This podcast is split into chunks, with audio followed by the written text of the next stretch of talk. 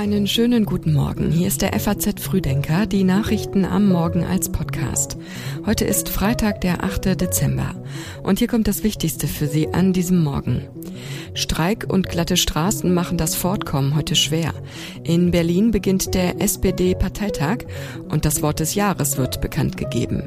Dazu gleich mehr, vorher noch die Schlagzeilen aus der Nacht in Kürze. Bundesinnenministerin Nancy Faeser hat angekündigt, die Grenzkontrollen zu Polen, Tschechien und der Schweiz über den 15. Dezember hinaus zu verlängern. Für mindestens zwei Monate. Das sagte die SPD-Politikerin der Rheinischen Post. Die Europäische Union und das südamerikanische Wirtschaftsbündnis Mercosur dringen weiter auf einen schnellen Abschluss der Verhandlungen über das gemeinsame Freihandelsabkommen. Die EU und der Mercosur führen konstruktive Gespräche, um die noch offenen Fragen im Rahmen des Vertrags zu klären, hieß es in einer gemeinsamen Erklärung.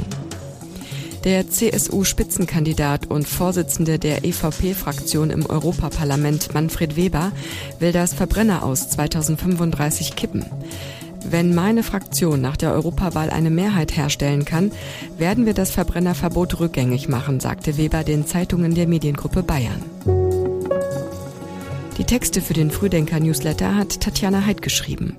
Mein Name ist Johanna Horn. Schön, dass Sie dabei sind. Ich werde davon sehr betroffen sein. Ich habe kein Auto. Ich benutze die Bahn. Finde ich nicht so lustig, weil ich auch wieder zur Arbeit muss. Natürlich ist es nachvollziehbar, dass die äh, Bahnmitarbeitenden ja durchaus auch ihre Interessen haben und sehr, sehr lange vernachlässigt worden sind. Auf der anderen Seite verstehe ich auch die Menschen, die äh, jetzt in ihr Wochenende, in die Weihnachtsfeiertage fahren wollen. Und daher muss man da einen Kompromiss finden. Und bestenfalls einigt man sich schnell und das nicht auf dem Rücken der Kundinnen und Kunden.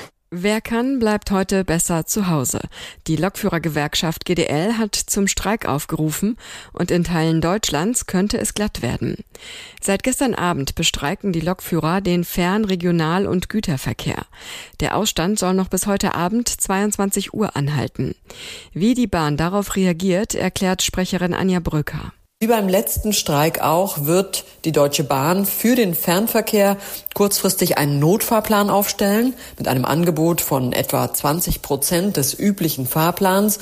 Und für diese Fahrten werden wir dann längere Züge mit mehr Sitzplätzen einsetzen, um möglichst viele Menschen an ihr Ziel zu bringen. Dennoch können wir eine Mitfahrt aber auch nicht garantieren. Die Bahn ruft dazu auf, nicht notwendige Reisen zu verschieben. Es ist schon der zweite Streik innerhalb weniger Wochen. Die Lokführer fordern, dass die Arbeitszeit für Schichtarbeiter bei vollem Lohnausgleich gesenkt wird. Außerdem allgemeine Lohnerhöhungen und einen steuerfreien Inflationsausgleich von 3000 Euro.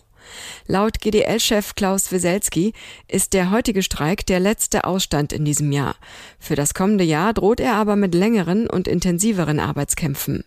Dazu könnte es kommen, wenn sich die Gewerkschaftsmitglieder mehrheitlich für unbefristete Streiks aussprechen. Das Ergebnis der Urabstimmung soll am 19. Dezember vorliegen. Gleichzeitig warnt der Deutsche Wetterdienst für heute vor erheblicher Glatteisgefahr in manchen Teilen Deutschlands. Es soll heute früh verbreitet zu Frost kommen und streckenweise zu Glätte und Nebel.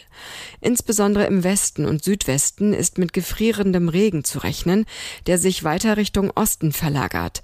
Der ADAC rät dazu, im Homeoffice zu bleiben. Eigentlich wollte die Koalition den Haushalt für kommendes Jahr noch in diesem Monat vom Bundestag beschließen lassen. Das klappt aber offenbar nicht.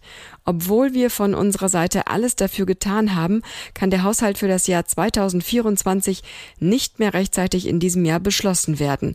So schreibt es die erste parlamentarische Geschäftsführerin der SPD-Fraktion Katja Mast gestern in einer vertraulichen Nachricht an Parteifreunde.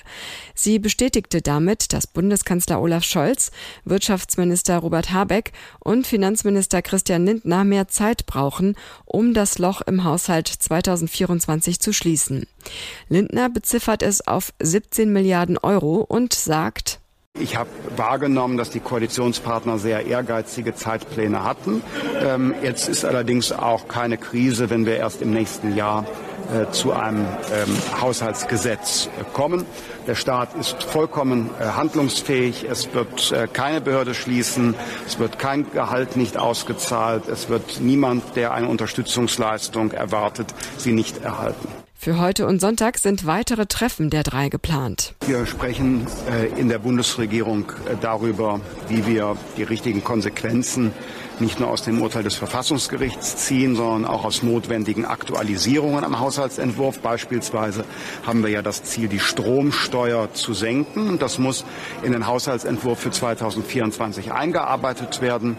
Äh, und diese Arbeiten sind noch nicht vollständig abgeschlossen. In Regierungskreisen kursieren drei Varianten, wie es weitergeht. Sollten sich die Koalitionspartner bald inhaltlich einigen, könnten noch in diesem Jahr ein Kabinettsbeschluss gefasst werden und die Haushaltsbereinigungssitzung stattfinden. Das Parlament würde dann Anfang kommenden Jahres den Haushalt beschließen. Bei einer späteren Einigung könnte das Kabinett noch in diesem Jahr entscheiden. Alle weiteren Schritte fänden dann im kommenden Jahr statt. Wenn man sich in diesem Jahr gar nicht mehr inhaltlich verständigen könne, müsste alles auf das kommende Jahr verschoben werden. Das Haushaltsloch ist Folge des Urteils des Bundesverfassungsgerichts von Mitte November. Das Urteil hatte eine Debatte über die Schuldenbremse entfacht, auch unter Ökonomen. Im Ökonomenpanel des IFO-Instituts und der FAZ sprechen sich 48 Prozent der befragten Professoren für ihre Beibehaltung aus, in unveränderter Form. 44 Prozent wünschen dagegen eine Reform der Schuldenbremse. 6 Prozent plädieren für die Abschaffung. Die SPD kommt zum Parteitag zusammen und zum Streiten. Zwei Jahre nach der Bundestagswahl befinden sich die Sozialdemokraten im Umfragetief. Um in die Offensive zu kommen, möchte die SPD-Spitze das soziale Profil der Partei schärfen.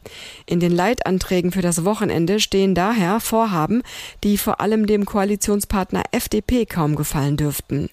Sie sehen eine stärkere Besteuerung von Reichen ebenso vor wie die Lockerung der Schuldenbremse. Auch eine weitere Erhöhung des Mindestlohns soll geprüft werden. Die Ergebnisse des Parteitages sind für Scholz nicht bindend. Gleichwohl könnten sie die Verhandlungen um den Haushalt 2024 komplizierter machen. Zum Streitthema Flüchtlingspolitik hat die SPD-Führung gestern einen Kompromissantrag vorgelegt, der den Kritikern des Regierungskurses entgegenkommt. Darin wird unter anderem die umstrittene Seenotrettung von Flüchtlingen im Mittelmeer unterstützt und gefordert, den Nachzug von Familienangehörigen von Flüchtlingen zu erleichtern. Beim Thema Rückführung von abgelehnten Asylbewerbern schlägt der Antrag einen zurückhaltenderen Ton an als Scholz. Dieser hatte im Spiegel-Interview gesagt, wir müssen endlich im großen Stil diejenigen abschieben, die kein Recht haben, in Deutschland zu bleiben. Insbesondere die Jusos hatten diese Aussage scharf kritisiert. Zu Beginn des dreitägigen Treffens wählen die 600 Delegierten an diesem Freitag zunächst die Parteispitze. Die Vorsitzenden Saskia Esken und Lars Klingbeil stellen sich ebenso zur Wiederwahl wie Generalsekretär Kevin Kühnert. Für morgen ist die Rede von Scholz angesetzt. Es folgt eine zweistündige Aussprache. Wahlergebnisse und Debatte dürften einen Hinweis darauf geben, wie unzufrieden die Partei mit der Politik der Ampelregierung ist. Heute verkündet die Gesellschaft für deutsche Sprache die zehn Wörter des Jahres. Entscheidend sind nicht Häufigkeit, sondern Bedeutsamkeit und Popularität. Seit 1977 kürt die Gesellschaft für deutsche Sprache einmal im Jahr Begriffe und Wendungen, die das politische, wirtschaftliche und gesellschaftliche Leben eines Jahres sprachlich in besonderer Weise bestimmt haben. Nach eigenen Angaben wertet sie dafür Medien und Einsendungen von Außenstehenden aus. Im vergangenen Jahr war die Zeitenwende das Wort des Jahres. Bundeskanzler Scholz hatte den Begriff kurz nach dem russischen Angriffskrieg gegen die Ukraine geprägt. Auf den Plätzen zwei und drei landeten die Begriffe Krieg um Frieden und Gaspreisbremse. Das erste Wort des Jahres war 1971 aufmüpfig. Die Gesellschaft für deutsche Sprache ist eine politisch unabhängige Vereinigung zur Pflege und Erforschung der deutschen Sprache mit Sitz in Wiesbaden. Die Sprachwissenschaftler betonen, dass mit der Auswahl der Wörter keine Wertungen oder Empfehlungen verbunden sind. Wer in den 90ern jung war, kam um den Musiksender Viva nicht herum. Mein Name ist Heike. Ich bin der Nils. Und ich bin der einzige und wahre Mola. Kurz, wir sind Viva. Viva hat eine ganze Generation geprägt und wäre jetzt 30 geworden. Der allererste Clip lief Weihnachten 1993. Wir haben lange überlegt, wen wir hier für euch als ersten präsentieren. Welchen Clip die Ehre zuteil wird, als Number One zu laufen, als Premiere auf Viva. Ganz klar, dass wir uns für eine Band entschieden haben, die so ist wie wir. Zu geil für diese Welt. Die Fantastischen Vier. Wenige Wochen vorher war der Spartenkanal auf Sendung gegangen und präsentierte nur ein Video in Dauerschleife. Darin stellte Viva sich selbst vor. Zuvor hatte die Landesanstalt für Rundfunk Nordrhein-Westfalen die Lizenz erteilt und den Platz von 1 Plus im Kabelnetz geräumt. Von da an musste gesendet werden und das tat Viva bis vor fünf Jahren. Eine dreiteilige Dokumentation in der ARD-Mediathek erzählt die Geschichte des Aufstiegs und Falls von Viva. Und zum Schluss noch diese Meldung. Deutschland bekommt ein viertes Handynetz.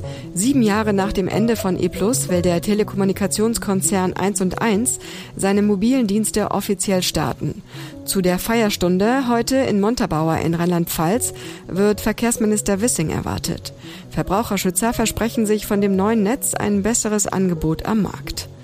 Mehr dazu und auch alle anderen Themen aus dem heutigen Frühdenker finden Sie online auf faz.net. Den FAZ Frühdenker zum Hören gibt es am Montag wieder ab 6 Uhr.